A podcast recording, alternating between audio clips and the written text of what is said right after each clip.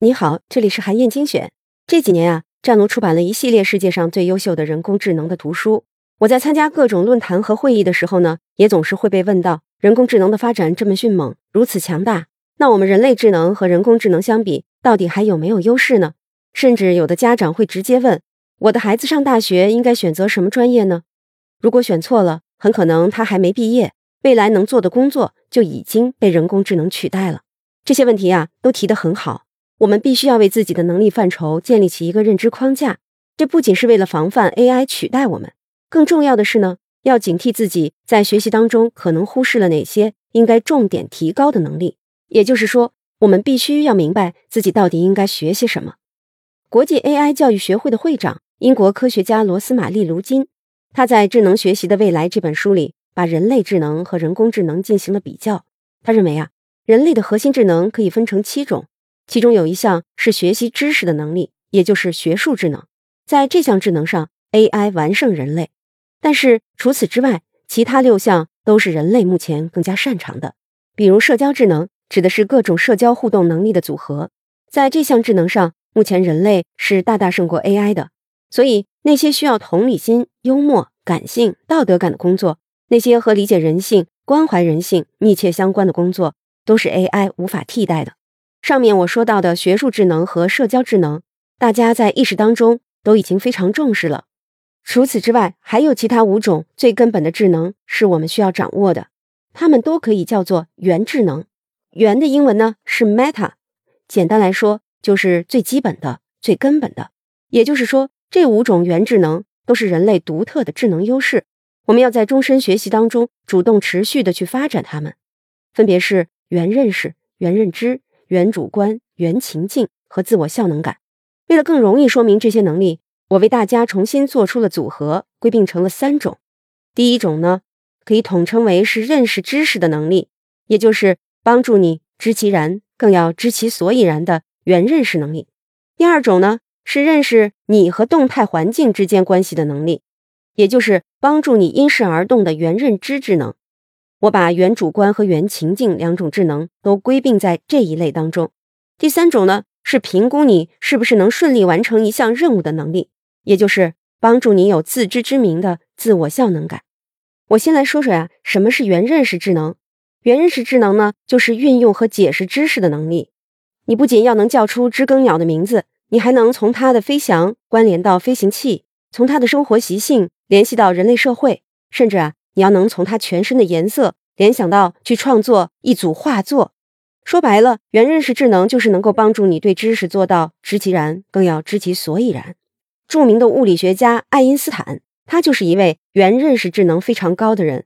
他不仅能够快速的吸收很多的知识，而且呢，他能够看到各种知识之间被其他人忽视掉的关联性。就是这样，他才能产生具有洞见的新思想。当年呀，他在研究的过程当中。了解到了一位德国的数学家黎曼有一项没有什么实用价值的数学研究，叫做非欧几何。但是只有他敏锐地意识到了黎曼的非欧几何可以成为一种全新重力理论的基础。正是这项洞见成为了爱因斯坦发现相对论的重要基础。那么，什么是原认知智能呢？原认知智能啊，就是你能把自己学习到的知识在真实的场景当中去进行实践和检验。然后依据他人的反应和最后的结果，反思自己的做法，优化自己下一步的行动。可以说，原认知智能就是一种因势而动的能力。想象一下，你有一个机器人，它能点石成金。你让它把你的表变成了金的，马桶变成了金的，爱车变成了金的。你一高兴，脱口而出：“我真想把所有喜欢的东西都变成金的。”于是啊，这个听话的机器人一转身。把你的孩子变成了一个金娃娃，你的机器人之所以会这么做，就是因为它缺乏原认知智能，它不能分辨出情感、伦理、目标之间看似存在矛盾的地方，它也不懂得怎么进行协调，然后再做出合理的行为。又比如，你看到一位非常好的人才想请进公司，但是依据他的能力，公司目前的组织架构和薪酬体系都无法吸引到他。你可能需要为他重新调整组织结构图和工资体系。但是糟糕的是，如果你这么做了，可能他人还没到公司就已经树敌无数了。那你会选择怎么做呢？这时候啊，就需要你综合考虑涉及到所有人的心理、性格和情绪的方方面面，还要考虑到公司的环境和未来发展当中其他的很多因素。也就是说，要想做到周全和圆满，这时候就需要你调动自己的原认知能力，才能做到全面的去理解人和环境之间的动态关系。那么，自我效能感又是什么呢？它指的就是啊，你对自己能在多大程度上完成一项任务有正确的评估。战卢在面试编辑的时候，一定都会问面试者一个问题，那就是你计划用多长时间成为一个优秀的编辑？很多人的回答是一年。其实啊，要想成为一位优秀的编辑，你至少需要三年的时间。如果你想成为资深编辑呢，那么至少需要十年的时间。可以说，大多数人在大多数时候对于自己的能力都是高估的，而对于任务的难度呢，都是低估的。这个时候就需要调动自己的自我效能感来进行校正。它不仅能够帮助你抵御自大和鲁莽，也可以帮助你克服偏见和盲从，让你最大限度地展现出自己的潜力。稳稳地走在机遇和风险之间的刀锋上，所以啊，总结一下，我们就可以得出，在 AI 时代一个更有效的学习策略，那就是凡是 AI 擅长的能力，你就要用足它，而不是用蛮力去抗衡它。如果我们能够做到把 AI 的优势和人的优势结合起来，这才是制胜之道。